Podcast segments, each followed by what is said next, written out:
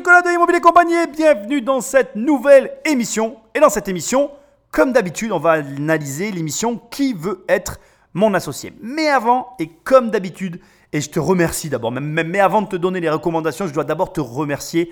Le podcast est toujours autant écouté, même en été, ce qui, je t'avoue, me surprend, mais me fait terriblement plaisir. Alors comme d'habitude, ben, prends le téléphone d'un ami et abonne-le sauvagement à l'émission. Et d'ailleurs, je sais qu'il y en a certains d'entre vous qui le font, puisqu'il y en a même qui ont l'audace de laisser un commentaire en ayant le téléphone d'un ami dans les mains. Je trouve ça génial. Merci. On arrive aux 90 commentaires sur Apple Podcast. Je te remercie. C'est vrai que mon objectif, c'était de dépasser les 100. Alors merci du fond du cœur, continue, laisse-moi un commentaire là où tu écoutes cette émission, peu importe d'ailleurs où tu l'écoutes, laisse-moi un commentaire, ça m'aide énormément parce que les podcasts, tu le sais peut-être pas, mais ça ne se diffuse pas comme les émissions classiques YouTube, etc. C'est moins viral.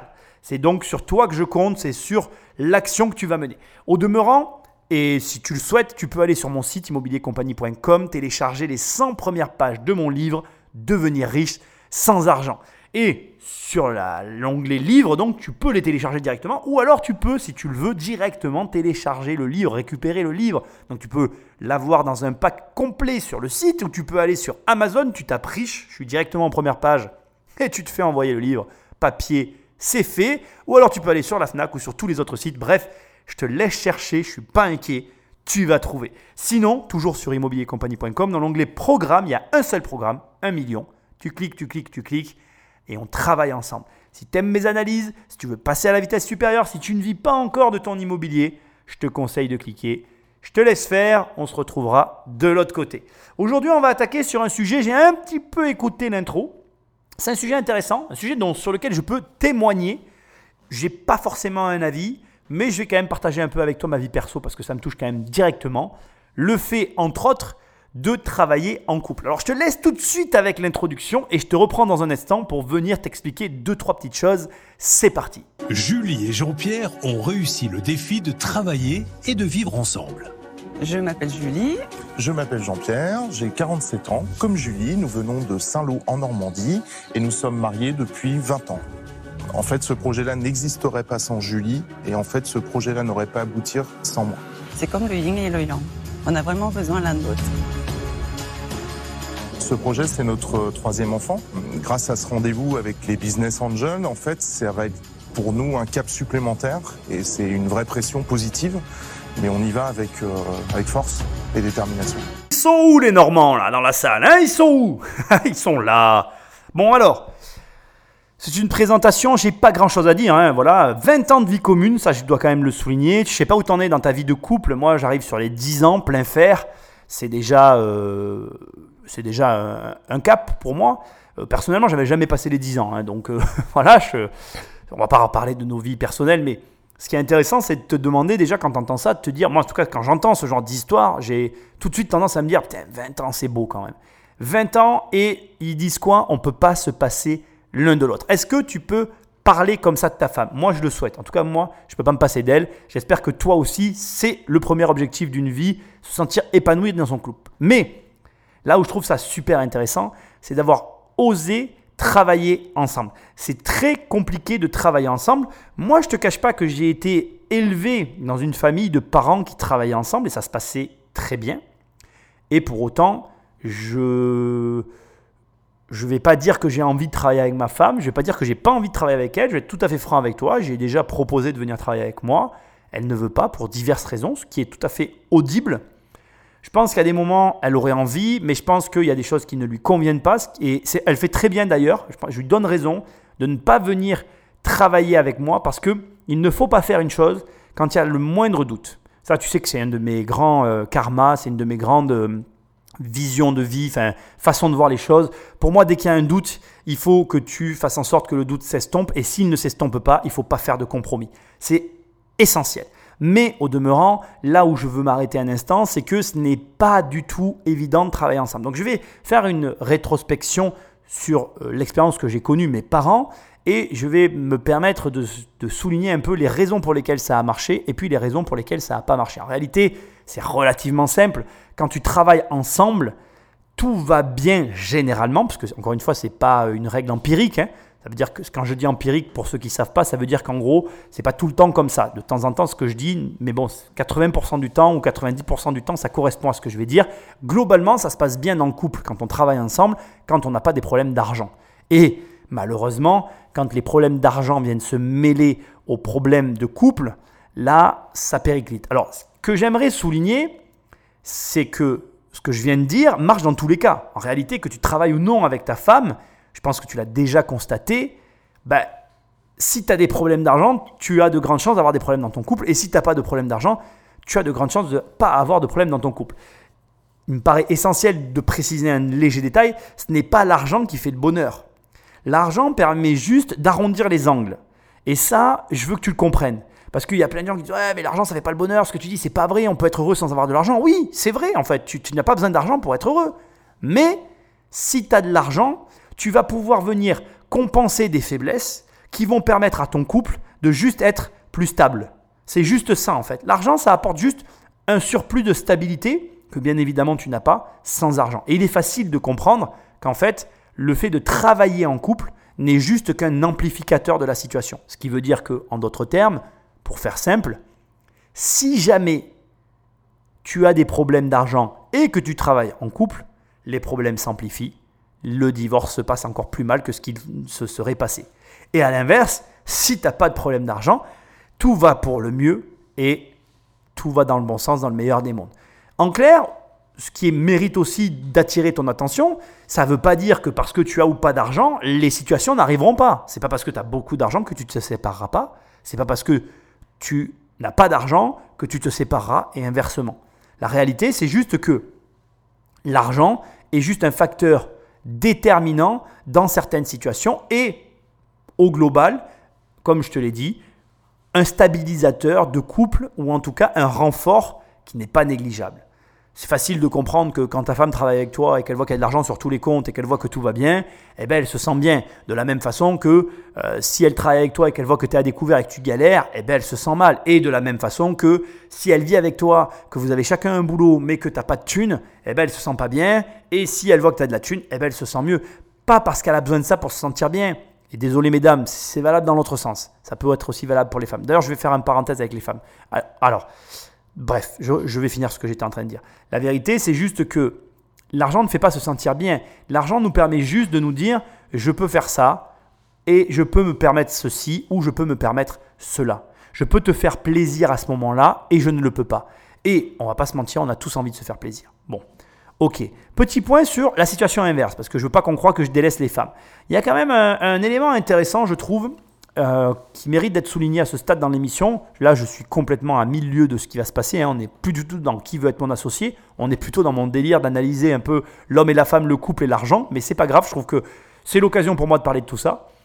Je pense que les femmes ont un rapport très différent avec l'argent que nous les hommes. Et je constate d'ailleurs euh, avec amusement qu'une femme qui a de l'ambition financière a plus d'ambition financière qu'un homme. Il y a moins de femmes qui ont de l'ambition financière c'est une constatation, je peux me tromper, je te laisse m'écrire si jamais tu n'es pas d'accord avec ce que je dis, tu as tout à fait le droit de ne pas l'être. Et, surtout fait amusant, je trouve que le rapport à l'argent, ou en tout cas le rapport au couple et à l'argent que peut avoir la femme est très différent de celui de l'homme. Je m'explique, c'est marrant parce que dans mon observation du monde actuel, je, je constate qu'il y a quand même une majorité de femmes qui bossent, plus que certains hommes et qui ont tendance à gagner finalement plus d'argent que certains hommes. Désolé messieurs hein, si vous n'aimez pas ce que je dis, mais c'est ce que je constate. Et d'ailleurs, le schéma de la femme travaille et de l'homme et ne travaille pas est beaucoup plus courant, en tout cas moi dans ce que je constate, que l'inverse. Alors quand je dis ça, je veux quand même amener des précisions, parce que dans les gens que je fréquente, je fréquente des... Euh, des familles où l'homme travaille, ramène l'argent pour la famille et la femme ne travaille pas. Ça, ça existe. Mais dans le schéma de la femme travaille et l'homme profite des aides sociales, c'est plus ce schéma-là que que je constate et que je découvre en France. Et j'ai rien contre, hein. aucun schéma n'est meilleur qu'un autre, mais je trouve amusant parce que c'est le rapport à l'argent qui permet que cette situation existe. Pourquoi? Parce que je pense que les femmes sont plus généreuses. Elles ont moins, euh, comment j'ai envie de dire, elles ont moins ce rapport euh, de, économique alors quand je dis économique, c'est pas dans l'économie générale, c'est dans le fait d'économiser euh, ce rapport de radinerie que tu peux trouver chez certains hommes. Alors encore une fois, voilà, Je veux pas que tu t'énerves derrière ton volant, ou je veux pas que tu t'énerves derrière ton sport, ou là où tu m'écoutes. Je suis pas en train de dire que c'est comme ci et c'est comme ça. Je veux pas faire des grands profilages, mais c'est ce que je constate dans ma vie. Les femmes sont plus généreuses et c'est logique de par la nature même de ce qu'elles sont, des mères avant tout, des personnes qui donnent la vie. Et dans donner la vie, a donner. Elles ont une tendance plus simple à donner. Et fort heureusement, il y a des hommes qui sont généreux. Je pense aussi que c'est une question d'éducation, bien évidemment. Tout ça, c'est une globalité et tout existe. Mais ce que je viens de te décrire, c'est ce que je vois de façon générale. Et je reviens au sujet maintenant du début.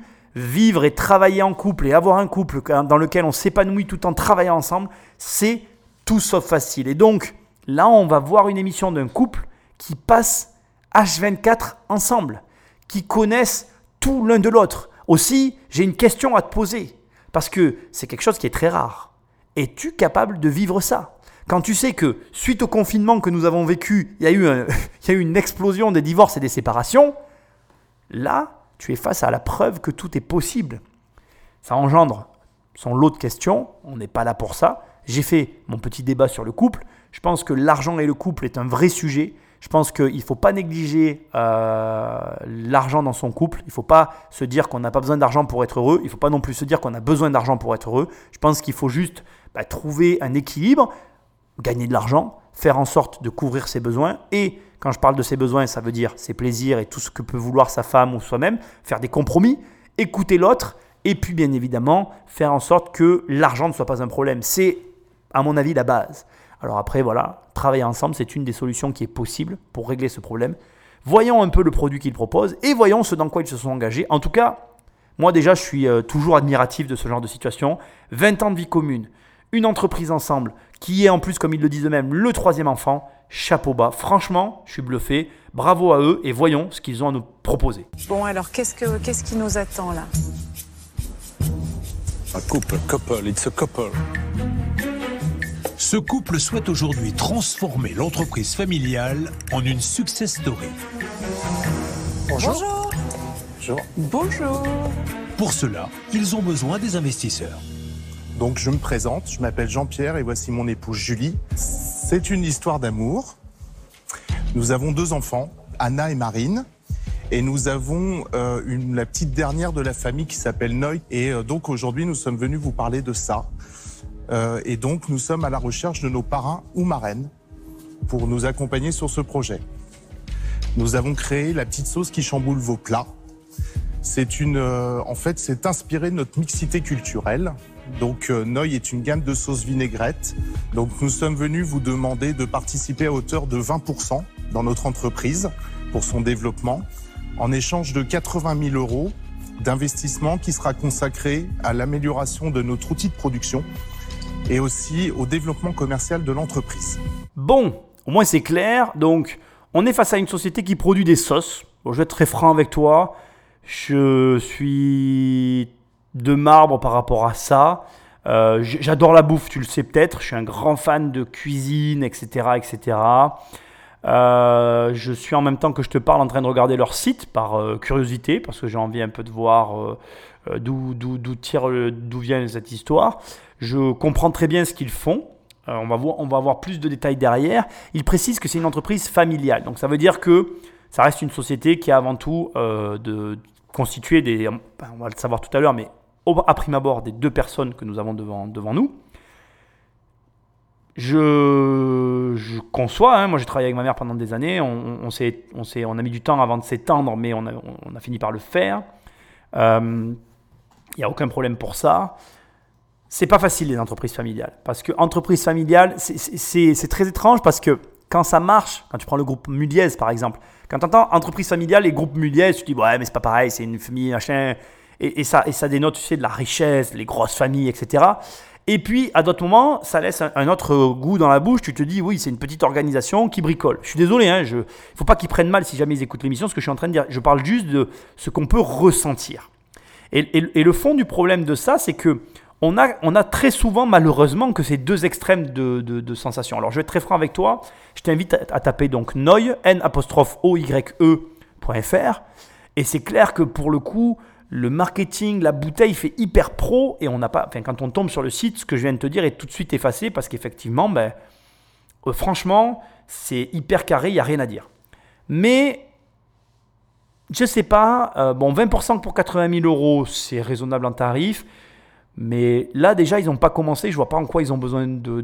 ben voilà, si, il l'a dit pour améliorer la, production et l'outil de production, mais je vois pas en quoi ils ont besoin des investisseurs pour ça. Je veux dire, c'est vraiment une société qui, qui n'a besoin que d'être gérée, quoi, et pas forcément d'être euh, poussée, euh, dopée par un investissement extérieur. C'est mon premier a priori. Maintenant, le logo est sympa, euh, le style est pas mal. Bon, on va écouter un peu, j'ai pas assez d'éléments, je suis assez sceptique. Mon premier sentiment, c'est que c'est une sauce parmi tant d'autres. Pourquoi celle-ci plutôt qu'une autre? Quel est le plus? Est-ce que le consommateur va tout de suite voir la différence? Je suis pas sûr. Écoutons ce qu'ils ont à nous dire. Moi, en tout cas, je suis très, très, très, très sceptique. Bonjour, je m'appelle Noy. C'est mon surnom que me donnait mon papa au Laos, qui signifie la petite en laotien. Je suis arrivée toute petite en France et j'ai toujours voulu jouer avec les saveurs de mon pays d'origine en y associant les ingrédients de mon pays d'adoption, la France. Donc j'ai créé euh, ces sauces qui sont euh, prêtes à l'emploi, qui sont innovants et multi-usages. On peut les utiliser chaudes, froides, avec des légumes, avec des viandes, du poisson, cru ou cuit. Elles sont sans émulsifiant, sans conservateur, simples d'utilisation et facilement identifiables avec son chapeau. Donc euh, c'est fabriqué en Normandie, à Saint-Lô. Bon ben voilà, elle vient de te résumer le produit, c'est parfait. Écoute, euh, moi j'ai l'impression d'être au téléachat, je sais pas toi. Je sais pas toi, mais c'est mon sentiment. Alors euh, voilà, effectivement, dans Noy est le surnom affectif de Julie, cadette de sa famille, qui lui donnait que lui donnait son papa au Laos. Aujourd'hui, Noy est le nom de notre projet entrepreneurial de couple. Nous avons souhaité lui donner ce surnom car il exprime pour nous aussi notre volonté d'être la petite dernière des sauces, mais la petite qui fait beaucoup d'effets. Donc, euh, euh, que te dire? C'est une sauce, voilà, elle te le décrit. Alors c'est vrai qu'il y y a comment il s'appelle euh, Marc, euh, l'autre Marc, par Marc Simoncini, le, le Marc qui a les restos, euh, je sais plus comment ça s'appelle le nom des restos qui couvrent toute la France là, qui est là, qui ça pourrait peut-être l'intéresser, mais c'est pas une innovation. euh, bon, c'est une sauce, voilà, je, je, je veux pas, comment dire, je veux absolument pas minimiser leurs produits. C'est- en fait, en vérité, il faudrait que je la goûte pour que j'ai un avis. Malheureusement, je ne savais pas du tout que j'allais faire une émission sur les sauces Noy. Donc, je n'ai pas pensé à prendre une sauce et à la goûter. Donc, malheureusement, euh, mon opinion restera euh, purement extérieure. Donc, je vais devoir me fier à ce qui va être dit quand ils vont goûter, puisque, a priori, j'imagine qu'elle va leur faire goûter la sauce. Au demeurant, je vais quand même te dire ce que j'en pense. Ça reste quelque chose, bon, bah, c'est du classique, encore une fois. Pourquoi aller voir des investisseurs plutôt que la banque? J'espère qu'ils vont nous le dire. Peut-être parce qu'ils veulent des conseils, peut-être parce qu'ils veulent de l'amélioration. Mais j'ai un gros doute. Je ne vois pas ça comme un projet qui mérite euh, une levée de fonds. Je peux me tromper. Euh, encore une fois, j'attaque pas le produit parce que honnêtement, il n'y a rien à dire. Le marketing est nickel. Moi, ça me fait envie. Hein. Je vois ça dans un rayon, j'ai envie d'essayer. Tu vois, je me dis pas non, hein. non, non, j'ai envie d'essayer. C'est voilà, il y a une sauce au gingembre, il y a une sauce au sésame piment et il y a une sauce au saté. Donc voilà, j'ai vraiment envie de goûter. Comme elle le dit, le design est hyper original avec l'espèce de petit chapeau chinois. Je trouve ça excellentissime. Rien à dire. Euh, on va avoir les chiffres. Je pense que c'est une société qui tourne déjà. Bravo à eux, fabriqué en France. Maintenant, voilà. Alors, je vais en profiter pour aller un petit peu plus loin sur ce que je viens de dire, parce que sinon, ça serait un peu trop facile, tu vois, d'être là. Mais comment toi, qui m'écoutes, tu fais pour analyser si ton projet mérite d'aller voir des, des investisseurs ou si il mérite simplement la banque Comment on fait pour savoir de quel côté de la balance on se situe? Quelle est la meilleure stratégie? Alors, bien évidemment, il y, a un- comment je vais envie de te dire. Il y a un premier point qui est essentiel à comprendre, c'est que ton besoin d'argent est corrélé à tes objectifs. Si tu veux dominer un marché, bah, tu peux choisir les deux. C'est-à-dire que peut-être qu'ils ont déjà levé des fonds au niveau de la banque et qu'ils viennent là chercher de l'argent auprès euh, d'entrepreneurs. Avec le cumul des deux, ils visent une domination de marché où tu peux toi la viser et c'est audible et c'est OK. Et d'ailleurs, quand on vise une domination de marché, on a- on n'est plus dans une recherche de budget. On est dans la recherche de lever le plus d'argent possible de, de la, de- de- en multipliant les façons de récupérer l'argent. Parce que quand on a énormément d'argent sur des comptes, on n'agit pas de la même façon que quand on n'en a pas. Et quand on veut dominer un marché, l'argent que tu as joue énormément dans les stratégies que tu vas pouvoir mettre en place. Bon, ça c'est dit, c'est OK. Maintenant, quand tu développes un projet qui peut soit s'autofinancer, qui peut, comme là, là, je veux dire, là c'est une présentation que tu peux faire devant un banquier. Déjà, il faut que tu, moi je, je, je mettrai un premier point à cet endroit-là, c'est-à-dire que si la présentation que tu vas faire, elle est compréhensible par un banquier, eh bien, c'est pas la peine d'aller voir des business angels. C'est-à-dire que le travail du banquier, c'est quoi? J'achète du matériel, je peux récupérer mon argent dans le pire des cas, je suis content parce que je ne perds pas d'argent, je fais mon travail, je suis un banquier. Maintenant, le business angel, lui, il va aller précisément là où le banquier ne peut pas aller. C'est-à-dire que lui, il va voir le potentiel que le banquier verra peut-être, mais sur lequel, comme il ne peut pas prendre aucune, comme il ne peut prendre, pardon, aucune garantie, sur ce chemin-là, le banquier ne peut pas s'engager. Donc, le business angel va y aller parce qu'il comprend que même s'il n'y a pas de garantie, le marché est là. Et ces éléments que je viens de te donner te permettent de savoir de quel côté tu peux aller. Mais j'insiste vraiment, si tu peux aller sur les deux terrains et que tu vises la domination de marché, vas-y. N'hésite pas. Lève des fonds à la banque et lève des fonds chez les business angels. D'ailleurs, fais-le dans un petit conseil, fais-le dans l'autre sens, ça marche mieux. Tu vas d'abord chez le business angel, tu récupères par exemple tes 500 000 euros, puis tu vas à la banque et tu redemandes 500. Parce que si tu les as sur un compte, bizarrement, la banque n'aura pas de problème à te les prêter. Peu importe leur provenance. Et c'est comme ça qu'on va dominer un marché parce qu'une entreprise qui a 1 million d'euros, au lieu d'avoir 10 000 euros de budget de pub, eh ben, elle a peut-être 100 000 euros. Et avec 100 000 euros, bah, tu auras forcément plus de clients. Tu vois le truc? Bon. Ok, je t'ai donné tous ces petits détails, on continue. En avril 2018, en fait, on a lancé la gamme en 330 ml. Donc aujourd'hui, on couvre l'ensemble de la France et on est présent dans plus de 300 points de vente. Euh, en avril 2019, on a lancé la, la, gamme, le format 500 ml pour les professionnels de la restauration. Donc maintenant, je vais vous proposer de goûter les trois sauces. La sésame piment, la saté et euh, gingembre. Euh, je, je, vais vous les, si vous souhaitez, je vais vous les porter, ah, hein, comme lui. vous voulez. Ah bah d'accord. Vous avez même pas proposé qu'il a sauté jusqu'à vous, quoi. Je vais faire le service. Si ça vous dérange pas. J'aime expérimenter et faire découvrir tous, tous ces saveurs. Oh servi. Merci. Hein. Ça apporte une touche d'exotisme à tous vos plats. Mmh, super bon. Qu'est-ce que t'en penses, toi Oui, il y a de belles concentrations, de, de belles saveurs. Oui. C'est très équilibré au niveau du goût. L'huile de base, est-ce que c'est la même pour toutes les sauces Oui, oui l'huile de base, c'est l'association de deux huiles, l'huile de colza et l'huile d'olive, pour pouvoir monter en température. D'accord. C'est délicieux. Hein. C'est super bon, hein. vraiment. Merci. Bon, j'interviens maintenant parce que ça va. En fait, tu veux, j'avais coupé au départ, je vais être franc avec toi pour le coup, j'avais coupé un peu plus loin, mais ça va être technique dans deux secondes, donc euh, ça va être vraiment intéressant. Du coup, on va y aller par étapes. Là, ici, bon, c'était la dégustation, je te l'ai laissé parce que je veux que tu vois qu'ils ont aimé. Et donc, du coup, moi, ça me donne envie de goûter. Tu sais, c'est tout con, en fait. C'est, ça, c'est euh, de la psychologie de bas étage. Tu tu vois un mec qui aime un truc, tu dis, attends, merde, what the fuck, je vais goûter ce truc-là. Mais bon, voilà, on goûtera peut-être. Euh, peut-être que grâce à mon émission, ils vendront un peu plus de flacons. Bon, Là où je veux en venir, c'est très simple. Par contre, je vais aller directement dans le truc. Je sais pas si tu as remarqué, euh, le Marc qui a les, le, resto Régent, voilà, cherchez le nom, qui a la, chaîne des restos Régent, il a tout de suite posé une question qui est très intéressante et sur laquelle je veux qu'on prenne le temps de, discuter un petit peu. Il a demandé si l'huile de base qui était utilisée pour chacun des, des flacons était la même. Pourquoi, à ton avis, Marc a posé cette question? Il a posé cette question pour une seule et unique raison. Il voulait savoir si ils avaient raisonné à grande échelle. Si chacun des flacons demandait une huile différente, la production en aurait été différente en termes de marge et de rentabilité. La question qu'il a, posée n'était pas une question d'un chef à chef, ce n'était pas une question de goût, c'était une question de production.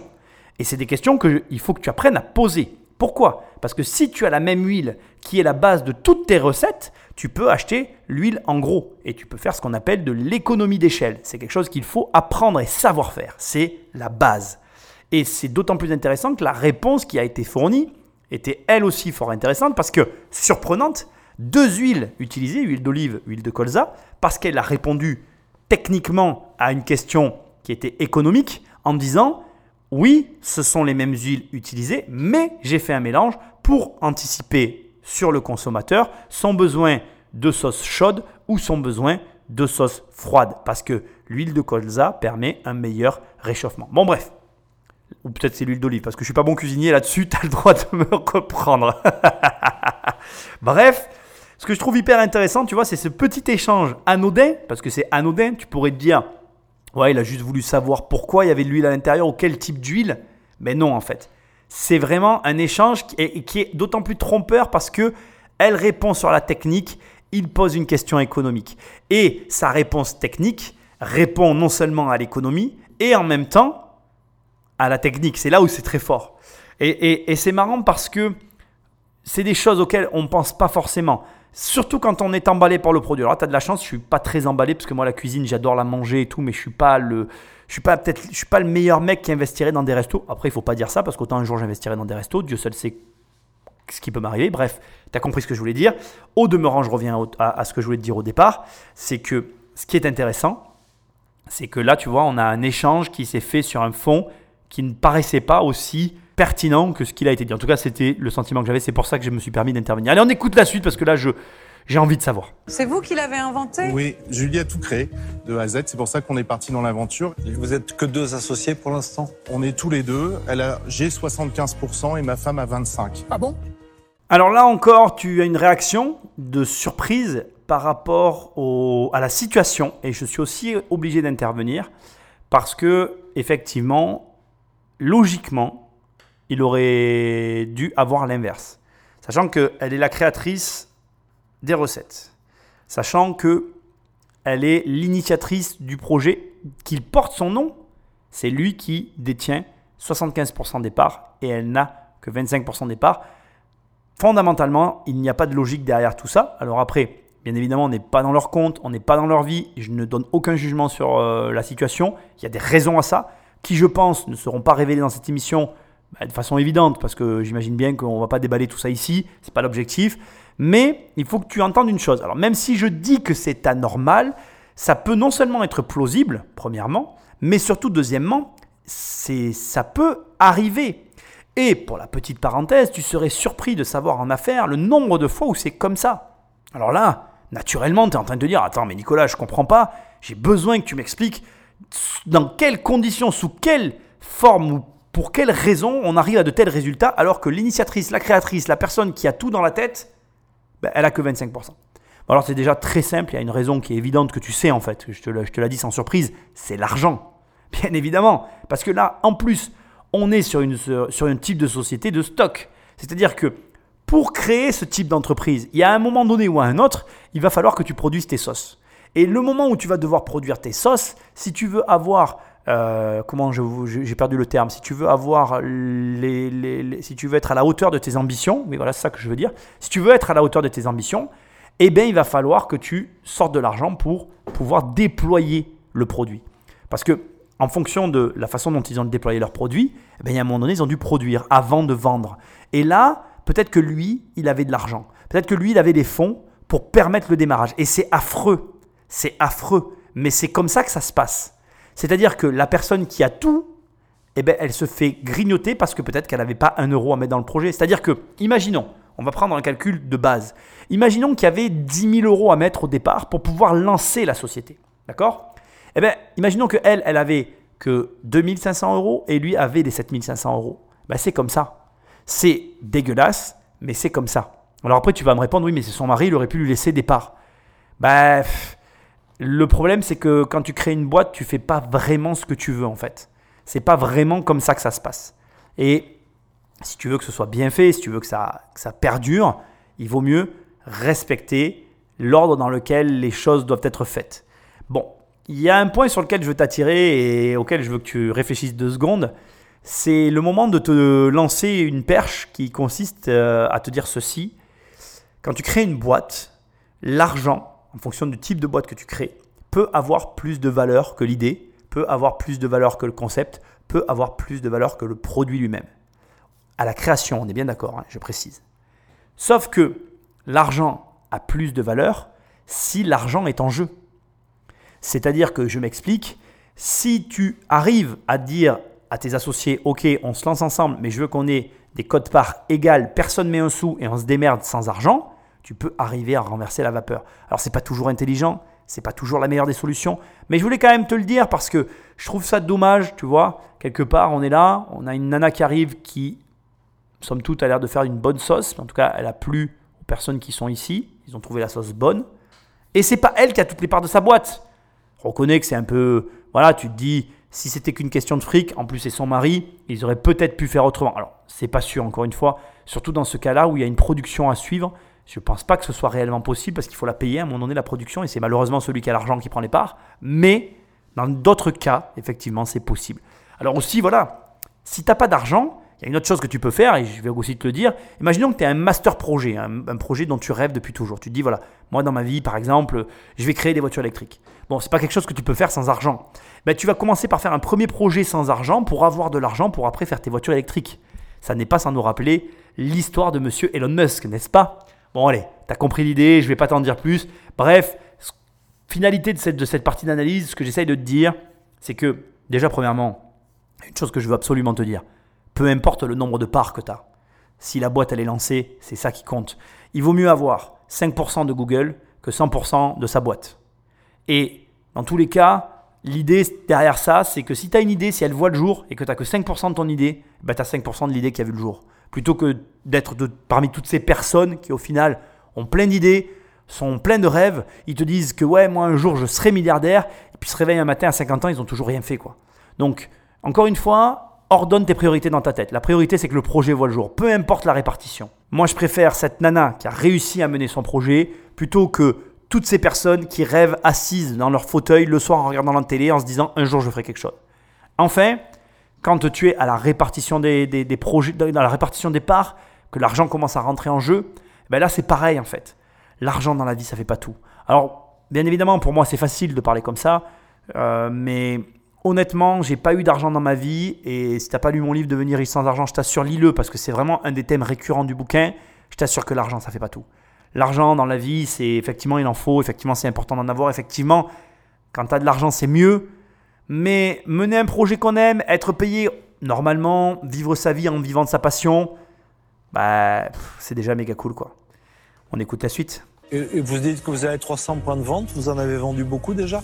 Ouais, en, fait l'année dernière on a fait euh, un peu plus de 28 000 bouteilles. 28 000 bouteilles Oui. Qui représente un chiffre d'affaires de combien alors? Qui représente 171 000 euros de chiffre d'affaires. À combien est vendu chaque bouteille? On est autour de 7 euros. D'accord. Quelle est la contenance? La contenance est 33 centilitres. 33 centilitres. Voilà. D'accord. Donc on est à 21 euros le litre. Et votre prix de revient par rapport aux 7 euros de prix de vente? Tout, tout, tout, tout le temps avec le, packaging, euh, hors, marketing, hein, vraiment fabrication. Aujourd'hui, on a une marge commerciale qui se situe à 63%. Vous êtes combien dans l'équipe au total? Aujourd'hui, on est 4. 4. Et votre point mort, c'est combien de bouteilles? Notre point mort, il est à 303 000 euros. Ouais, bah faites-moi ça en bouteilles. Ah bah en bouteille, ça va faire à peu près 50 euh, 000, quoi, on va dire. 50 000 bouteilles, vous êtes à l'équilibre. Voilà. Ok. Ouf là Eh, c'est pour ça qu'on fait ces émissions, mec. Hein. et meuf, pardon, je me fais engueuler après. Je demande d'avoir des messages et après les filles me font Ouais, il y a des mecs qui t'écoutent, tu penses pas à nous? je pense à tout le monde. C'est juste des lapsus de langage. Faut pas m'en vouloir, les filles. Énorme, énorme. J'adore ces émissions. J'adore. Ça D'abord, ça me donne l'occasion de te parler de trucs dont j'ai jamais l'occasion de te parler. Ensuite, ça nous permet de rentrer dans des. Bon, voilà. Alors, déjà, euh, bon, on, a, eu plein d'informations. Je vais commencer par te lever le voile. La bouteille leur revient à 2,59€. Ils la revendent 7 euros. 63% de marge. Ça, c'est le point. Donc, ça, c'est la première chose. 28 000 bouteilles vendues. Pareil, à un moment donné, je ne l'ai pas précisé tout à l'heure, ils te disent 333 ml et 500 ml, c'est les millilitres. Quand il te dit je vends à 333 ml en, gros en supermarché, c'est un lapsus de langage, mais je vends euh, au public à, 333 ml, c'est je vends la bouteille pour tout le monde. Et à 500 ml, en gros, je vends en prix de gros au restaurateur. Donc c'est une façon détournée de faire un prix au restaurateur. Ok? Donc c'est super, c'est bien pensé.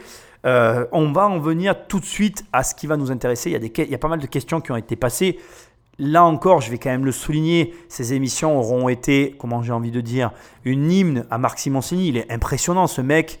Euh, ben, ce mec est capable de parler de toutes les entreprises. C'est oufissime. Il me met des baffes. Enfin, moi, j'adore. Moi, j'adore. Parce que je suis très surpris de voir qu'il y a des gens euh, qui, s'y connaissent autant. Alors c'est très bien, euh, parce que moi aussi, je vais pouvoir t'amener des, éléments d'explication, notamment Si tu fais partie de ces personnes qui font du dropshipping ou qui font des activités de stockage, je vais pouvoir rentrer un peu dans des détails intéressants à partir de maintenant. Donc attention, je vais parler un peu dans le jargon technique. On va parler du fameux point mort dont, dont a évoqué Marc Simoncini. Et je te ferai remarquer qu'il a demandé au couple, enfin en tout cas à monsieur, convertir en bouteille le point mort. Mais ça, ça, je vais tout expliquer, tu vas comprendre. Bon. Deux choses à comprendre dans une entreprise qui a du stock. L'entreprise qui a Deux choses à comprendre dans une entreprise qui a du stock. Premièrement, il y a d'un côté le seuil de rentabilité et de l'autre le point mort. Alors le seuil de rentabilité, c'est tout simplement quand tu atteins un point qui te permet tout simplement de dire ma société est rentable. Je vais apporter à ce stade des précisions qui doivent être apportées parce que c'est vraiment très important. Euh, je vois beaucoup d'entrepreneurs qui font cette erreur et, et bon, c'est pas une grave erreur en soi, mais être rentable, ça veut dire plusieurs choses. Premièrement, ça veut dire que ta société a des salariés et que tu gagnes de l'argent sur tes salariés. Je précise parce que tu as des gens pour qui une société rentable ne prend pas. Ben, moi, j'ai déjà vu ça. Alors, c'est rare, mais c'est plutôt ça, cible plutôt les petites sociétés. Mais tu as des gens qui ne sont pas réellement rentables en fait parce que avec le salarié, les charges, etc., ils n'y arrivent pas. Donc, en réalité, une société rentable, c'est quand ton salarié bah, tu connais le seuil de rentabilité de ta société, salarié inclus. Voilà, je le précise parce que moi je vois des sociétés, les mecs me disent je suis rentable et puis en fait quand tu fais les comptes avec les salariés, ils ne le sont pas. Bon, ok. Je, voilà, j'avais besoin de le préciser. Donc, le seuil de rentabilité, c'est un seuil qui s'exprime en chiffre d'affaires. Donc, ça veut dire que en gros, ça peut être aussi en unité, en quantité, mais c'est un volume que tu dois faire pour atteindre un seuil de rentabilité. Donc, dans ce seuil de rentabilité, qu'est-ce qu'on a? On a tout le monde qui est payé, les fournisseurs qui sont payés, tout est payé et le chef d'entreprise a pris c'est revenu. Et la société dégage quelque chose. Alors ça peut ne pas être énorme, mais elle dégage quelque chose. Elle est rentable. Ça s'appelle le seuil de rentabilité. Si, par exemple, tu atteins ton seuil de rentabilité en novembre ou en septembre, eh bien, il te reste quelques mois pour faire du plus. Ça, c'est une société rentable. À l'inverse, le point mort, ce dont parle Marc Simoncini, c'est finalement le moment où on atteint le point où, on est à zéro en fait. On, est, on, a, on fait quitte quoi. C'est, en gros, par exemple, tu peux faire ton point mort ben, au mois de juin. Et tu commences à être rentable entre juin et septembre parce que tu dégages de l'argent pour te payer toi plus. Alors bon, certains incluent ton paiement, euh, euh, ton paiement à toi. Euh, comment je vais te dire ça? Certains mettent dans le paiement, dans le point mort, le paiement du dirigeant et d'autres le sortent. Ça, c'est bon, voilà, c'est des discussions qu'il faut avoir avec les dirigeants d'entreprise, mais ça, normalement, ça se fait pas en fait. Tu sors pas le, le dirigeant doit être payé en fait. Ça, c'est aussi parce qu'il y a des sociétés où les dirigeants se payent pas. Donc, euh, d'ailleurs, tu l'as remarqué à plusieurs moments dans ces émissions, les investisseurs demandent toujours si les entrepreneurs se payent. Il y a beaucoup d'entrepreneurs qui ne se payent pas. Mais la vérité, c'est que ton point mort, c'est quand tu es payé. Ton point mort inclut tout est payé, la société à l'étage zéro. Et donc, il y a, par rapport au point mort, un nombre de jours plutôt qui est compté. C'est-à-dire que on sait, par exemple, que, euh, ben, par exemple, je crois qu'en France, si je ne te dis pas de bêtises, les particuliers sont au point mort en juillet. C'est-à-dire que toi, en tant que particulier, ou en août, je ne sais jamais. En fait, tu travailles, quand tu travailles de janvier à août, c'est pour l'État. Et de août à décembre, c'est ce que tu gagnes. Ça, c'est ton point mort, en fait. Tu vois la différence avec le seuil de rentabilité? Et ce qui est important à comprendre, c'est que quand tu fais du stockage, et ça c'est l'erreur qu'ont fait beaucoup de dropshippers qu'ils n'ont pas compris en fait. Les dropshippers, souvent quand tu parles avec quelqu'un qui faisait du dropshipping, moi j'ai eu des activités de stockage, l'imprimerie c'était une activité de stockage, parce qu'on stockait du papier. Donc quand tu fais du stockage, qu'est-ce qui se passe? Quand tu stockes, tu as un stock. Mais en réalité, ton stock, tu gagnes pas. De, comment t'expliquer? Je vais te convertir. Je avec les feuilles, ça va être compliqué, donc je vais t'en parler avec des boîtes à chaussures, parce que j'ai aussi vendu des chaussures, et c'est plus simple. Quand tu achètes un paquet de chaussures, tu vas acheter une boîte de chaussures complète, et dedans, tu vas avoir toutes tes tailles du 35-36 selon les marques, parce qu'il y a des marques qui t'envoient du 35, mais généralement c'est du 36, jusqu'au, euh, c'est pour les, bon là on est pour les femmes par exemple, donc du 37-36 au 42, parce que c'est les tailles maximales chez les femmes, et chez les hommes tu vas plutôt avoir du 37-38, euh, et ça va monter jusqu'au 45, tu vois. Sachant que bien évidemment dans les, dans les paquets de chaussures, tu vas avoir qu'une une paire de 35 ou de 37, et tu vas avoir plein de paires de 42 parce que c'est la pointure la plus courante. Et donc les, les producteurs t'envoient bah, ce qu'ils vendent le plus. Et en fait, dans un carton de chaussures, les revendeurs de chaussures gagnent de l'argent à partir du moment où sur un carton, ils ont vendu, par exemple, ils ont 10 paires dans un carton. Dès qu'ils ont vendu 6 paires, ils sont au point mort. Et dès qu'ils ont vendu 8 paires, ils sont en rentabilité. Et les deux paires récentes, en fait, ils n'en ont rien à brère. Et là, du coup, tu viens de comprendre le système des soldes. Voilà. Et en gros, ce que j'essaye de t'expliquer, et c'est ce qu'a ce qu'a fait finalement Marc Simoncini en étant hyper direct, lui, il a essayé tout de suite de comprendre où était le seuil de rentabilité de la boîte en volume de bouteilles par rapport à ce qu'il vendait déjà, 28 000 bouteilles, 30 000, donc ça veut dire qu'ils en sont pas loin, et finalement, grâce à ça, il arrive à en déduire ce pourquoi ils ont besoin d'argent pour arriver à ce seuil de rentabilité qui va leur permettre, d'ailleurs c'est le point mort qui vise, pour leur arriver à ce point mort, pour leur permettre d'a- d'atteindre le seuil de rentabilité. Bon, je vais la refaire parce que ma langue a fourché, tu m'excuses, mais je suis hyper excité moi quand je parle de tout ça, j'adore parler de ça avec toi. j'adore.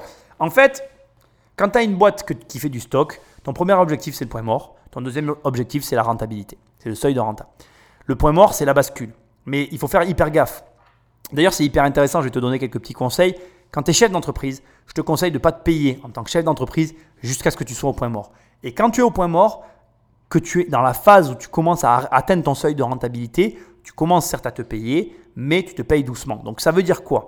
Ça veut dire que la précédente émission, je t'expliquais que, en gros, enfin, c'était une émission qui parlait notamment de garder son travail tout en lançant sa boîte. Et bien quand tu fais une entreprise de stockage, qui n'est pas une entreprise de création, mais une entreprise de stockage comme là, ben, tu vas viser d'abord ton point mort et garder ton emploi. Et tu quitteras ton emploi quand ton entreprise, elle a atteint son point mort. Parce que tu sais qu'après le point mort, c'est le seuil de rentabilité. Tu comprends? Et la bonne stratégie, même si le point mort est censé prendre en compte ton salaire, pour atteindre plus vite son point mort, ben, c'est de sortir ton salaire. Tu comprends maintenant comment ça marche? Voilà comment on développe une boîte. Et voilà comment les dropshippers devraient, en tout cas j'espère que dans les formations ils t'expliquent tout ça parce que c'est hyper important. Si tu fais une formation de dropshipping et que dans la formation de dropshipping on ne te parle pas de point mort et de seuil de rentabilité, mais laisse tomber. Va voir ailleurs si t'es pas déjà mort parce que tu es déjà mort avant même d'avoir commencé. Parce que ton point mort, il faut que tu apprennes à le calculer. Alors là, tu comprends bien que déjà, on est sur un podcast. Ensuite, bon, c'est pas très compliqué à calculer un point mort. Je te l'ai fait rapidement avec une boîte de chaussures. Normalement, t'es pas trop con, tu devrais être capable de le faire avec tes trucs à toi. Mais en gros, il te faut apprendre à calculer tout ça et être en mesure d'avoir un plan, en tout cas, pour faire la bascule. Voilà. Honnêtement, même si je suis pas emballé par la boîte, là, je suis vachement plus emballé. Donc, ils sont quatre dans la société. Ils maîtrisent en tout cas le fonctionnement de ces entreprises-là. Ils sont dans un business qui est de l'alimentaire. Donc je veux dire, les sauces, franchement, mais on, va pas se mentir, toi et moi, mais tout le monde ach- achète des sauces. Moi, un jour, un jour, par un beau matin d'été, où j'allais à un barbecue, je suis tombé sur la cheddar bacon. Mais sa mère, je peux plus en prendre de la cheddar bacon, sinon je la finis en trois jours. Elle est bonne cette sauce. D'ailleurs, je te conseille de l'essayer. Je suis pas du tout sponsorisé pour te parler de cette sauce. Cheddar bacon, elle tue sa mère la sauce. hein. mais là, c'est pareil. Si t'aimes la sauce, mais tu sais que tu vas la racheter en permanence, c'est mort. Donc ils sont dans un business qui qui peut que marcher. La sauce, ça peut que marcher. Ils demandent 80 000 balles, c'est pas oufissime. Ils ont l'air quand même organisés. La nana, elle a tout ce qu'il faut. Là d'où elle vient, je veux dire la nana, excusez-moi, pre- le prenez pas mal, j'ai oublié son prénom, mais la dame qui est à l'origine de la recette, elle a tout ce qu'il faut pour, euh, pour réussir. Enfin bon, écoute, je, je crois qu'on va écouter la suite parce que je suis emballé encore. À chaque fois, tu sais quoi? Je vais te dire un truc. Franchement, je te le dis là, mais force de faire ces émissions, ça me donne envie d'investir dans des boîtes, de devenir business angel. Je te jure, ça me plaît. Surtout que les montants sont pas oufissimes finalement. Moi, en immobilier aujourd'hui, sur des projets plus gros, je me dis, franchement, pour les investissements de base qu'ils demandent, il n'y aura pas trop que d'un investisseur en plus sur ce marché-là. Donc écoute, euh, bon, on écoute la suite. Ce qui est intéressant, c'est que sur un produit simple, on s'aperçoit, euh, en mettant juste la petite vinaigrette, suivant ce que c'est, ça donne un goût, ça pète en bouche. Et c'est vrai qu'on a un petit chef à la maison dans la bouteille. Quoi. Voilà. Et Mais, comme vous euh, voyez, c'est écrit marinade et compagnie. Notre objectif à plus long terme, c'est de devenir un ingrédient à part entière. Comme vous utiliseriez un poivre, du sel, autre chose. Vous avez un site de recettes Parce Oui, que moi, que- qu'est-ce que je fais avec ça? Il y a un site, pratiquement tous les semaines, il y a une recette qui est postée. Ah. Soit par un chef, Voilà, Soit- ça c'est génial. par moi-même. Et je peux commander sur votre site? Non. Non, Eh, ça, on ne c'est fait pas génial. pas euh, encore en Non. vente en Et ligne. pourquoi Vous avez, c'est un choix délibéré? C'est un choix délibéré. Vous voulez pas Euh, vendre en ligne Pour pas être en concurrence on avec est- vos réseaux. On est dans l'alimentaire, il y a Ça marche ceux, pas. Qui, ceux qui vont sur la vente en ligne en alimentaire, c'est compliqué. Déjà, il faudra, je pense, avoir une gamme d'épicerie très large. Parce que commander trois sauces Bien et sûr. payer euh, 25 euros de, de frais de port, je suis pas sûr que les gens seront heureux. Et l'autre chose, c'est que nous, on a un modèle de dis par des je distributeurs. comprends, je comprends. Et en plus, ils vont nous accélérer. C'est c'est un une accélérateur à particules, un distributeur. Si vous êtes tout seul, Ouais, en plus en termes de logistique derrière, il faut le gérer, quoi. Alors, la team podcast, vous êtes là? T'es là ou quoi? T'as compris? Qu'est-ce qui vient de se passer là? T'as écouté mes podcasts depuis longtemps là? T'écoutes ce que je t'apprends? T'es- t'es- Tu suis? Qu'est-ce qui vient de se passer là? Qu'est-ce qui vient de se passer C'est magnifique. Exceptionnel. Le pouvoir du non. Marc Simoncini, il va plein faire. Ouverture, il commence, il dit Ok, vous avez un site de vente en ligne, moi je ne sais pas cuisiner, est-ce qu'il y, a des- est-ce qu'il y a des recettes? Oui, il y a des recettes toutes les semaines. C'est bien. Pourquoi il dit que c'est bien? Pourquoi, à ton avis, il dit que c'est bien? Parce que c'est pas leur vocation au départ. Pourquoi ils produisent des recettes toutes les semaines? Parce qu'ils se font connaître. Parce qu'ils permettent à ceux qui tombent sur les recettes de découvrir l'existence. C'est de la production de contenu. C'est exactement ce que je fais moi avec ces podcasts. On est dans la même démarche. On est dans une démarche de je propose un service qui n'a rien à voir avec mon métier, mais ce service que je propose qui a l'air gratuit a pour but de me faire connaître. C'est un objectif. Et il dit, c'est très bien. Du coup, Marc Simoncini, toujours dans son raisonnement, il a un raisonnement maintenant, je le comprends très bien, on a le même. C'est, pas, ça fait plaisir hein, de me comparer à Marc Simoncini. C'est peut-être un plaisir euh, solitaire, tu vois. Peut-être qu'en fait, euh, je ne peux pas être comparé à lui, mais moi je me compare à lui, voilà, parce que je trouve qu'on pense pareil. je rigole. Bon, bref, c'est pas la question, c'était un peu drôle. Euh, ce que je veux dire, c'est que, en tout cas, je comprends son raisonnement. Il se dit, ok, ils attirent du monde sur le site, donc derrière, boum, une vente, bam, il est où ton shop? Alors, je suis sur le site, il y a un bouton shop, et quand tu cliques, tu es redirigé sur un autre site. Parce que, encore une fois, il, là, il lui a répondu. Il a dit non, on ne fait pas ça. Et nous ne ferons pas ça. Le mec est devant Marc Simoncini. Est-ce que tu oserais faire ça? Est-ce que quand tu viens demander du fric, est-ce que tu penses que quand tu vas demander du fric à un mec, c'est bon de lui dire non? Alors ne réponds pas à la question parce que je suis pas en face de toi, même si on discute tous les deux. Mais je sais que tu n'oserais pas le faire en vrai. Même si tu te dis oui, si, moi j'oserais. Non, c'est pas vrai, tu n'oserais pas. Tu sais pourquoi tu n'oserais pas? Parce qu'en vrai, la pression faisant, l'inconscient agissant, tu sais très bien que c'est pas bon de dire non dans ce genre de situation et tu t'essaierais d'éviter. Et là, le mec, il le fait. Le mec, il lui dit non, je ne fais pas ça. Parce que ce n'est pas mon travail, monsieur. Parce que si je fais ça, je me tire une balle dans le pied au niveau de mes distributeurs. Et les distributeurs sont un catalyseur. C'est une espèce de mégaphone qui me permet de parler à plus de monde. Donc mon intérêt, c'est d'être chez les distributeurs et de jouer leur jeu, pas de jouer le jeu d'un site sur lequel je n'attire finalement que peu de monde et surtout sur lequel je n'arriverai pas à attirer du monde. Et ça, ça c'est très fort. Ça, quand moi j'entends ça, je me dis le mec est bon. Et peut-être que le mec a bien fait de prendre 75% au départ parce que il y a de grandes chances qu'un créatif, dans son espèce de désir de ne pas f- frustrer la personne en face, n'aurait pas dit non. Il y a de grandes chances que toi, tu n'aurais pas osé faire ça. En fait, le pouvoir du non que nous a appris notre ami le boulanger euh, de San Francisco réside dans le fait de dire non avec derrière le non des vraies raisons. Des raisons qui font que ça fait mouche. Des raisons que quand on te dit non, tu te dis mais il a raison le gars qui m'a dit non. Et là, le mec a eu tout à fait raison de faire ce qu'il a fait. Et tu dois t'en inspirer. Je te dis pas le pouvoir du non en te disant dis non pour dire non. Pascal Ringo, je cherchais son nom aussi en même temps que je te parlais, excuse-moi, mais ça me revient. Pascal Ringo, le boulanger de San Francisco. Tu regarderas l'émission en podcast si tu l'as pas vue. C'est une des émissions qui a le plus fait réagir de monde sur ce podcast. Elle est en ligne, je te laisse la chercher. Bref, je reviens à tout ça. Là, il a dit un nom qui est justifié, qui lui fait, qui fait dire à Marc Simoncini, mec, je connais mon taf. Si je fais ce que tu dis, c'est pas bon, c'est pas la bonne direction. Moi, je connais la direction. Et si je viens te, et du coup, qu'est-ce que ça te renvoie? Indirectement ce que je suis en train de te dire Qu'est-ce que ça te fait te dire? Ça te fait te dire, le mec sait où il va. J'ai envie de confier mon argent à ce mec-là, parce que ce gars-là, je l'amènerai pas où je veux, parce qu'il connaît son métier. Et s'il a déjà vendu 28 000 bouteilles, j'ai envie de croire qu'il vendra les 50 000 pour arriver au point mort. C'est comme ça qu'on arrive à construire un empire, en sachant ce qu'on veut et en n'hésitant pas à revenir sur ses décisions. Je te dis c'est important, pourquoi? Parce que peut-être qu'aujourd'hui, c'est pas une bonne idée de vendre sur son site, mais peut-être que demain, ce sera une bonne idée.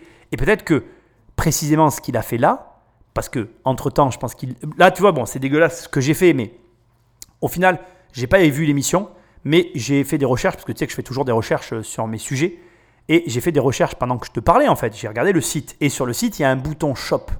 Et ce bouton, il y a de grandes chances qu'il n'y soit pas pendant que qu'il y était pas pendant que l'émission a été réalisée. Ce qui fait que, j'en déduis pour moi en tout cas, qu'ils ont eu un financement.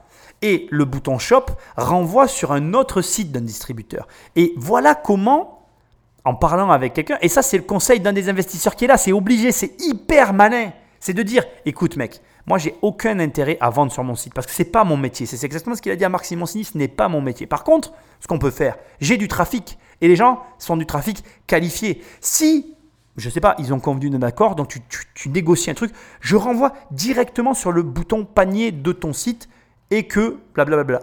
Ben voilà. Comme quoi, tu vois, tout n'est qu'une question de stratégie. Je kiffe ces émissions. On écoute la suite. Patrick Magneto. La levée de fonds que vous demandez, c'est pour euh, faire quoi exactement? Alors en fait, on veut aller sur des nouveaux marchés en faisant du petit modèle à usage unique. Ah, dans les avions, là, tac, tac. Voilà, les squeezies. Nous, aujourd'hui, on a des industriels qui viennent nous voir pour mettre nos sauces dans leur préparation à eux. Donc aujourd'hui, on a déjà des contacts avec ce type de personnes. Donc c'est vrai qu'avoir une proposition aujourd'hui qui peuvent se mettre dans une barquette traiteur, par exemple, c'est extrêmement intéressant.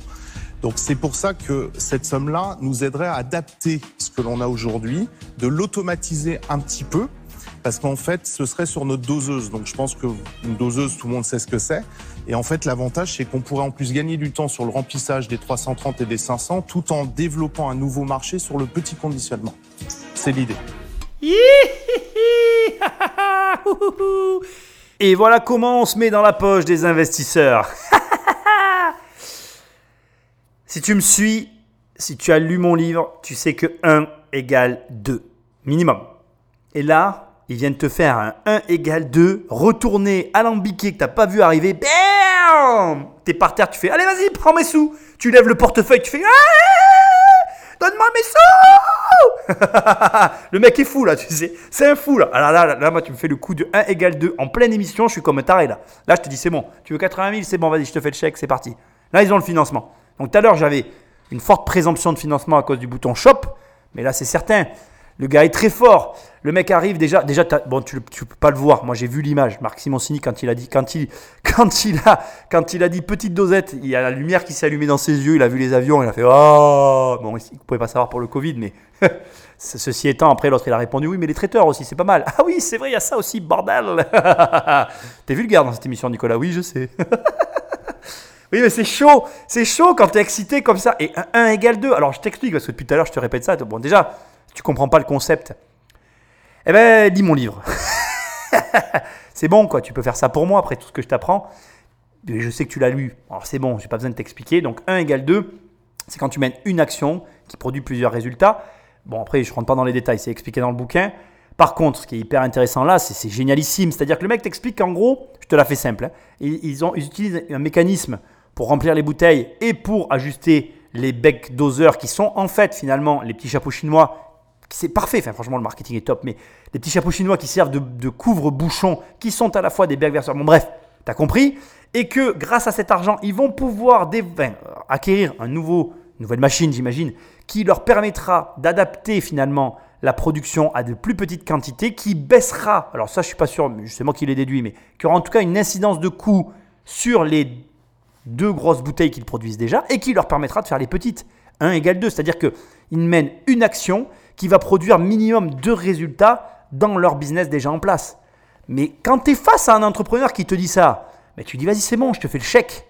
Tu as tout, capté. repasse-toi l'émission bout à bout et vois un peu chacune des étapes qu'il a passées. Mec, reproduis la même avec ton immeuble devant ton banquier. Le chèque, il est sorti. C'est toujours pareil. La vérité, c'est que ça se résume toujours ces émissions au même résultat final. Connais ton dossier, présente correctement ton dossier et montre que tu sais de quoi tu parles. C'est-à-dire, là, quand je dis tu sais de quoi tu parles, euh, c'est en gros, je maîtrise mon business, j'ai de l'antériorité dessus, je suis capable de dire non à ce que tu me proposes parce que nanana, je suis capable de te dire qu'avec ça, je vais faire ça, et que si on fait ça, ça va arriver à tel résultat, et on va gagner tous ensemble du pognon. Ben gars, je m'assois à ta table et on mange ensemble, sans mauvais jeu de mots. C'est ouf. Et là, tu te dis, c'est comme ça que je dois bosser, c'est comme ça que je dois aborder le business. C'est comme ça que tu dois réfléchir. C'est pas difficile. Il suffit juste de prendre le temps et de le faire. Bon, c'est vrai que de faire les choses, c'est pas facile pour tout le monde. Mais déjà, si tu écoutes mes émissions, tu devrais y arriver, euh, modestement. on écoute la suite. On, on va voir s'il lève le portefeuille. Alors peut-être qu'on va faire un tour euh, justement pour savoir euh, où on se situe chacun là. Juste pour information, à ce moment-là, la chaîne de télévision avait laissé un gros blanc avec la musique bien de pression, tu sais, parce que l'air de dire euh, personne va investir. Voyons voir ça. Alors, moi, si je regarde votre produit, euh, je, ne, je ne vois pas forcément ce que vous, tous les deux, vous, vous portez. Parce On a que je fait trouve un que ce qui est beau, c'est. De euh, pas nous mettre euh, tous les deux. ah, mais moi, je me verrais bien derrière, derrière un fourneau, justement, et dans, dans, un, dans un restaurant, vous voyez, parce que je trouve que vous véhiculez quelque- justement tout- toute cette histoire. On a du mal à la, à, à la lire derrière un produit euh, dans, dans des rayons de supermarché. Et je trouve que votre histoire et votre engagement, euh, les deux sont beaux et que ça, ça mériterait autre chose. Quoi. Ça mériterait euh, quelque chose de différent. Voilà. Donc moi, pour ces raisons-là, je vais, je vais passer. Mais je trouve que vous transmettez des choses assez quoi, riches et, et importantes à vos clients. Non, mais je pense qu'on pourra faire des franchises Noy de bar à salade dans peu de temps. oh non, non, non, mais fais pas ça, je t'aime bien, putain. Non, non, tu peux pas faire ça. C'est- nul, c'est pas des raisons pour lesquelles t'investis pas. Pas dire à des gens, oui, moi j'aurais vu que tu- j'aurais préféré que tu fasses ça, mais qu'est-ce qu'on- sérieux, je serais même pas. Va, Bref, je vais pas la critiquer parce que je l'aime bien, mais non, non, écoute, bon, je vais rien dire parce qu'il n'y a rien à analyser là. Je vais être franc avec toi, il n'y a rien à analyser. Tu D'ailleurs, voilà, à part, à part des comportements de vie, tu peux pas dire à quelqu'un, je te verrai faire autre chose. On s'en fout. Je veux dire, euh, bon, après, ça peut arriver. Je les ai pas rencontrés. Moi, je dé- décrypte une émission. Encore une fois, je te l'ai déjà répété plein de fois, mais ces émissions, je ne vois qu'une partie. Mais c'est pas, c'est pas fair, c'est pas équitable. Tu peux pas, après avoir dit tout ça à quelqu'un, Dis, je sens pas le business. Dis, euh, ça me plaît pas, c'est froid. euh, moi, j'ai besoin de plus d'humanité. Mais dis pas, je te verrai faire autre chose. Je t'attaque pas parce que je t'aime bien, donc ça m'embête. Donc je vais pas faire plus d'analyse que ça. Ça me convient absolument pas comme réponse. Par contre, j'ai un truc à dire. Les banquiers font tout le temps ça. Et si t'es banquier et que tu m'écoutes, putain, arrête. C'est hyper énervant. Dis que le projet est merdique à la limite, même si c'est pas vrai. Parce que y a rien de plus chiant que ça en fait. Quand tu pars d'un rendez-vous et que tu sais même pas pourquoi la personne te suit pas, parce qu'au final, je suis sûr que je demande au couple, euh, pourquoi la blonde de Montélimar vous a pas suivi? Euh, Bah je sais pas. Ils te diront bah je sais pas finalement, parce qu'il n'y a pas d'avis derrière. Et ça, même toi, même moi, je me force à le faire. Même des fois quand, euh, même des fois, tu vois. euh, ma femme est très en colère après moi parce qu'elle me dit oui t'étais pas obligé de dire ça parce que des fois je dis des trucs elle me dit, non tu dis pas ça des fois je, tu sais, des fois je dis des trucs je me prends des coups de coude mais parce que sous la table, je précise, parce que hors de, au-dessus de la table, ça serait faille, c'est, il me verrait, tu vois. Mais sous la table, je me prends des coups de coude parce que des fois, c'est vrai que je dis des trucs que peut-être je devrais pas dire. Mais je trouve, moi, je préfère dire des vrais trucs et que les gens aient des vrais avis sur moi plutôt que de dire des trucs comme ça. Parce qu'au final, ce qui est énervant, c'est que tu sors de là, tu sais même pas pourquoi tu en arrives à ce résultat et tu es frustré en fait. Moi, ce que j'aime dans la vie, tu vois, et je pense que toi c'est pareil, en tout cas, je t'invite à adopter la même philosophie que moi, tu vas comprendre pourquoi. Moi, ce que j'aime, c'est qu'on me critique, même si je suis très en colère, même si parfois je me mets très en colère devant les personnes, tant pis, parce qu'au moins, après, je réfléchis et je change quelque chose. Que quand je sais pas, j'ai rien à changer et je suis encore plus énervé. Et, et voilà, donc je vais pas analyser ce qu'elle a dit parce que pour moi c'est creux, ça veut rien dire. En tout cas, j'ai rien compris à ce qu'elle a dit. Donc si, si tu as mieux compris, compris que moi ce qu'elle a dit, ben, écris-moi-le pour que je revienne éventuellement dans la prochaine émission sur celle-ci parce que j'ai pas compris. Mais bref, c'est creux et comme c'est creux, eh ben ça m'énerve. Voilà. Donc écoute, on va écouter le prochain parce que celle-là, elle compte pour du beurre. Alors moi, je trouve que ce que, ce que vous avez fait, est alors, déjà, faut dire, faut le dire, hein, c'est délicieux. Franchement, bon. c'est extraordinaire. Je Ça change le produit, ça le, ça le propulse. On va en reprendre d'ailleurs. Hein. trouve ça vraiment, vraiment délicieux. Vous avez une démarche d'entrepreneur qui est originale. C'est un couple, vous avez des enfants, vous travaillez ensemble, vous êtes d'origines différentes. C'est extraordinaire. Comme aventure entrepreneuriale, c'est génial.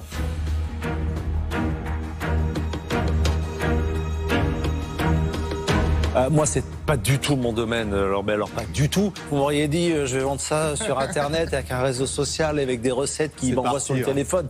Bon, et là, vous me dites, ah non, non, pas du tout. Et vous avez certainement raison, et je ne perdrai évidemment pas de vous dire que c'est l'inverse. Donc voilà, pour toutes ces raisons-là, et malgré que franchement le produit est dingue, euh, je, vais, je, vais, je vais être obligé de passer parce que c'est tellement pas mon univers. Par contre, vous pouvez être sûr que je serai client.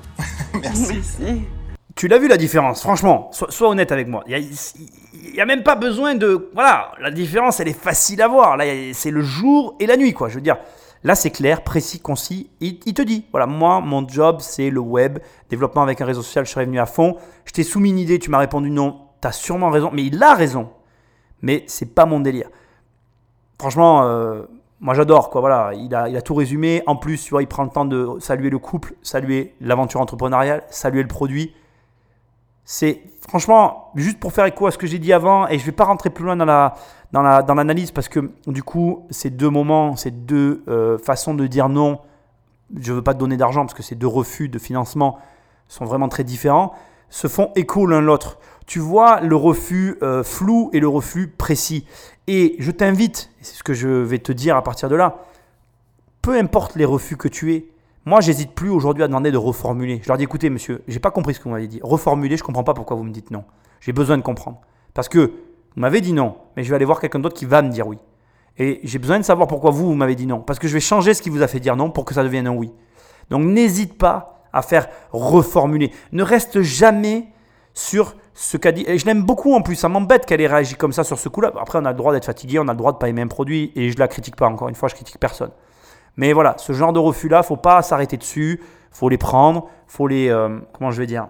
Il faut les faire reformuler pour arriver à savoir ce qui a bloqué et à partir de là, tu repars sur un nouveau dossier.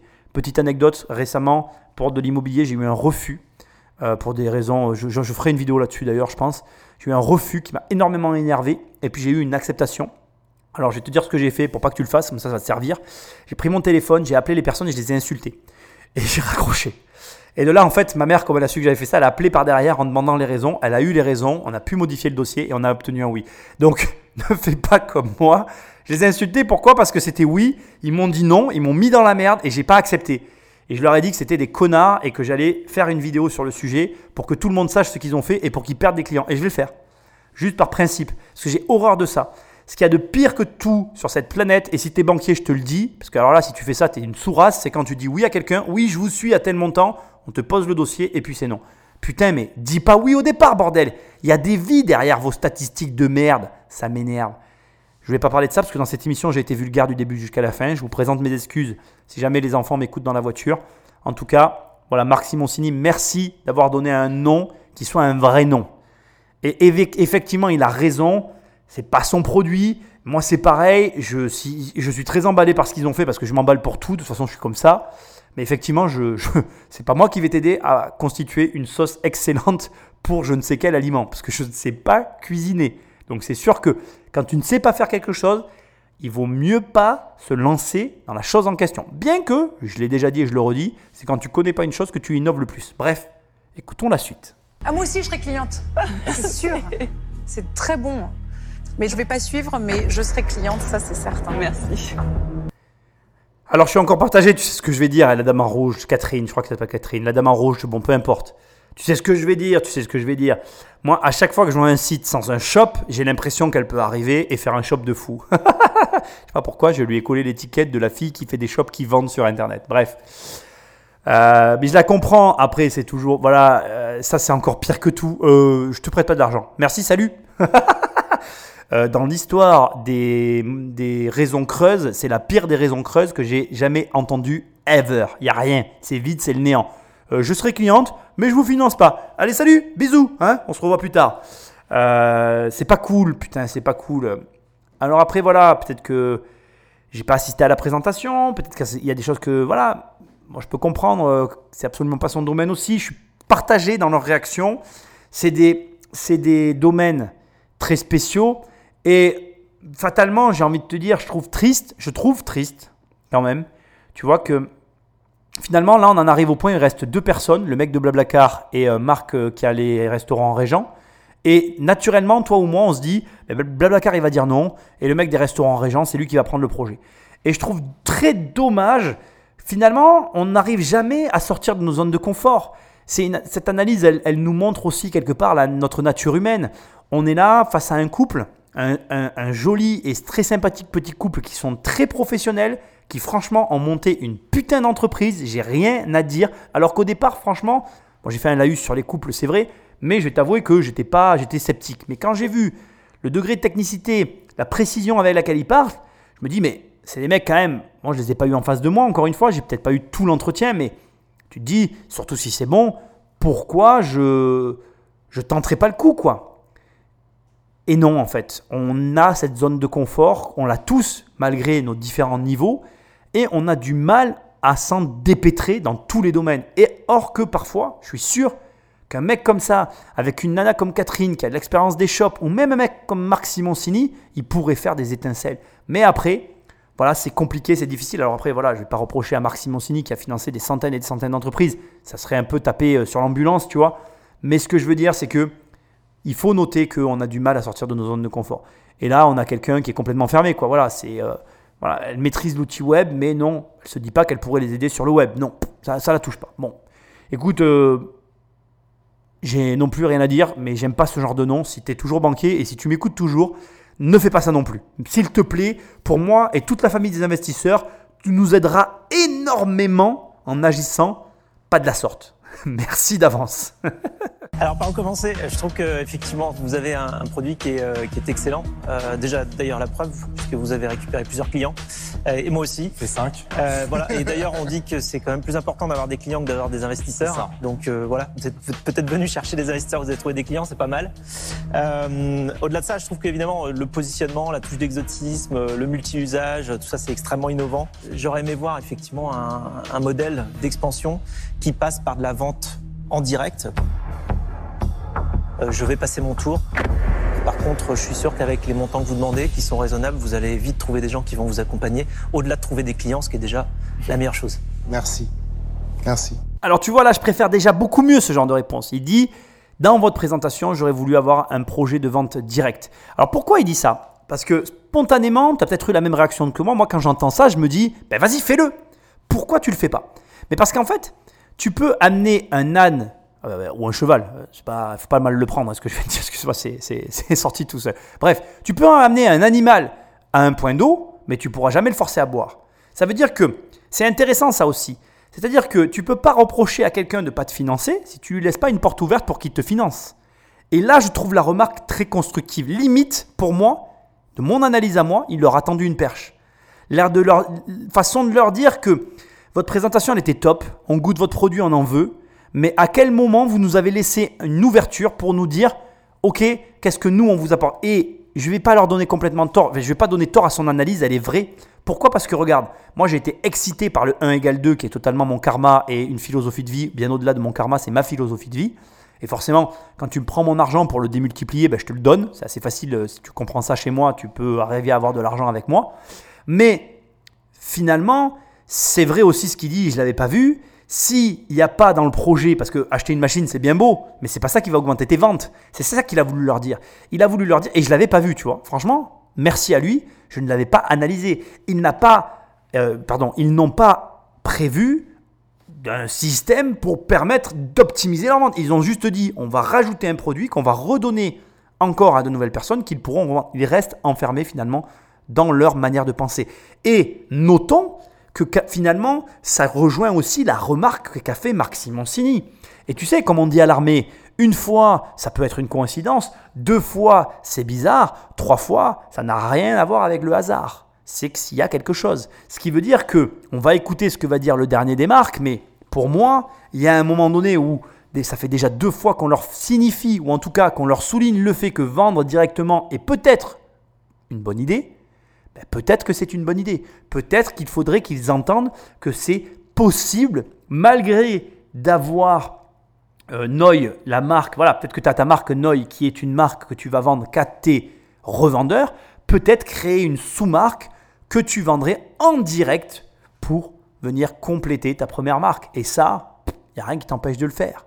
C'est peut-être une idée, c'est peut-être pas une bonne idée, mais en tout cas, ça a le mérite d'être quelque chose qui demande une réflexion et qui devrait être creusé. Écoutons le dernier intervenant, j'ai beaucoup apprécié cette intervention et on arrivera petit à petit à la fin de cette émission qui a encore été, ma foi, drôlement sympa. Je sais pas ce que tu en as pensé, mais laisse-moi un commentaire. Écoutez, moi je vais vous dire euh, franchement, évidemment, je suis assez séduit par votre présentation et par votre produit. Je suis également créateur d'une euh, fameuse sauce où on a un laboratoire euh, spécifique qui la prépare secrètement. Euh, Je connais bien le, le modèle économique et, et la façon dont il faut le, le mettre en place pour le développer. Euh, Donc évidemment, je ne vais pas vous, vous cacher euh, le fait qu'en effet, ça, ça m'intéresse beaucoup parce que je suis assez séduit, surtout sur le, le duo que représente la sauce entre le froid et le chaud. Et ça, c'est là où vous marquerez votre différence et c'est là-dessus qu'il faut appuyer. Je suis prêt à vous accompagner et à vous suivre au montant que vous avez demandé et au pourcentage que vous avez demandé. Par contre, euh, je vous cache pas que j'aimerais que ce soit monsieur qui, qui me rétrocède ces 20% de, de part parce que il en a 75 et madame en a 25. Donc ça serait, ça serait vraiment, voilà, moi, ma, ma demande actuelle, ça serait celle-là.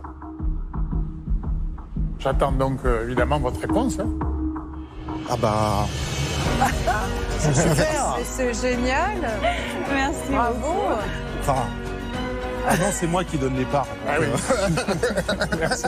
Je suis pas sûr qu'il faille utiliser le mot donner, mais euh, Non, non, il ne les donne pas. parce se que là- diluer. mais c'est vrai que non, non, mais- je pense que d'un pierre deux coups, on rééquilibre un peu le couple et euh, franchement, c'est avec euh, grand plaisir. Ah mais. Voilà. Je Ah crois ben, en votre histoire. Merci bravo, beaucoup. Bravo Bravo. et merci parce que c'était délicieux, Délicieux. Hein. Moi, je... Merci. formidable. À très Merci. bientôt. Au revoir. Au revoir. Et à bientôt dans nos assiettes. Et voilà comment on passe pour un sauveur en rééquilibrant les forces d'une société et en, remettant en place la parité. Bon, ça sonne un petit peu bizarrement, je suis hyper heureux parce qu'au final, je ne voyais pas comment un projet comme ça ne pouvait pas être financé. Après, comme je te dis, voilà, c'est pour moi, on est vraiment euh, dans le reflet français, c'est-à-dire euh, c'est le restaurateur qui finance une activité de restauration. C'est un petit peu dommage, ça, ça, ça m'enlève toute l'excitation que j'ai eue, euh, mais je suis hyper heureux pour eux. Euh, tu vois, c'est intéressant ce qu'il a dit, il connaît bien le business model des sauces, il a un laboratoire qui ne fait que ça, et, c'est encore plus intéressant de voir qu'il a euh, expliqué que ce qui l'intéressait dans le produit, c'était la conception qui a été faite au départ, qui permettait de l'adapter au chaud et au froid. Et ça, c'est d'autant plus intéressant que tu vois que parfois, un seul élément peut faire basculer tout un dossier. Ça veut dire que tu dois vraiment tout maîtriser, tout travailler dans tes dossiers parce que tu ne sais pas quel est cet élément à l'avance. Tu ne peux pas savoir. Même eux ne pouvaient pas le savoir. Ils sont arrivés là, ils ont fait leur présentation et il est impossible de savoir dans toutes tes présentations laquelle va faire mouche. Et je vais même aller plus loin que ça, parce que ça, ça va plus loin que ça. Mo- Moi, j'apprends sous cette forme-là. C'est-à-dire que parfois, on va me dire un truc et c'est ce truc qui va me faire complètement basculer.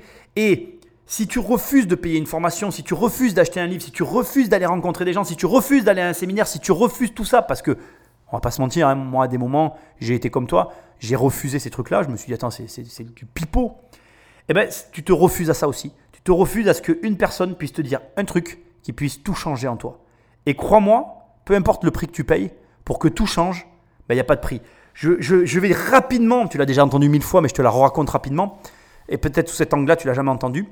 Euh, moi, j'ai rencontré, il y, a, un, an maintenant, ou un an, et demi, ou l'année dernière, je ne sais plus quand, enfin bref, il y a, il quelques temps déjà, j'ai rencontré en un été deux personnes qui ont littéralement changé toute ma manière de voir le business immobilier. Et la deuxième personne, il y avait un enjeu financier parce que je ne savais pas que j'allais la rencontrer, mais pour aller euh, à cet endroit-là, il y, a- eu quand même un, volume de dépenses qui était important et qui, à ce moment-là, comme souvent ou parfois quand les dépenses se présentent, c'est pas toujours le bon moment, j'ai eu une hésitation. Je me suis dit, bon, est-ce que je vais à cette soirée-là, sachant que machin, il y avait ça, il y avait ça, il y avait d'autres trucs dans, l'année, dans, dans le mois, pardon. Et tu sais, à un moment donné, bon, euh, avec ma femme, on fait quand même pas mal de trucs. Et à un moment donné, quand tu sors tous les week-ends, tu te dis des fois, bon, celui-là de week-end, je vais un petit peu lever le pied parce que, bon, voilà, hein, je suis un être humain comme tout le monde. Et, euh, et, et bon, j'ai pas été raisonnable parce que je suis pas quelqu'un qui sait forcément être raisonnable. J'ai hésité pour des raisons financières, j'ose le dire. Mais putain, mais la rencontre que j'ai faite, elle valait tout l'or du monde. hein. J'étais, honnêtement, pour ce que ça a enclenché derrière, j'étais prêt à même payer plus, tu vois. Donc, ce que j'essaye de te dire, c'est que dans ta présentation, il y a toujours un élément qui va déclencher une chose chez quelqu'un. Tu ne sauras jamais quel est cet élément. Mais prépare tes présentations, prépare ce que tu ce que as à faire, parce que dans le doute, tu ne veux pas passer à côté de ça. Voilà. En tout cas, bravo à eux, même si, comme je te le dis, en tout cas pour moi, il y a un petit goût amer. Parce que voilà, c'est cliché en fait. Le restaurateur finance les mecs de la restauration. Maintenant, je suis très heureux pour eux. Franchement, ils avaient de l'or en barre dans les mains. Et je suis pas surpris. Je t'avais dit, j'avais une forte présomption que ça avait été financé puisqu'il y avait l'onglet shop. Mais j'aurais aimé voir Catherine, la dame en rouge. Je sais pas pourquoi. Voilà. Bon, allez, on écoute la fin et l'émission va se terminer. Ils sont mignons, hein Oh, c'est ça, mon Et c'est délicieux, quoi. Moi, je vais, je vais me ruer sur la sauce gingembre. là. C'est Elle est, euh, super bon.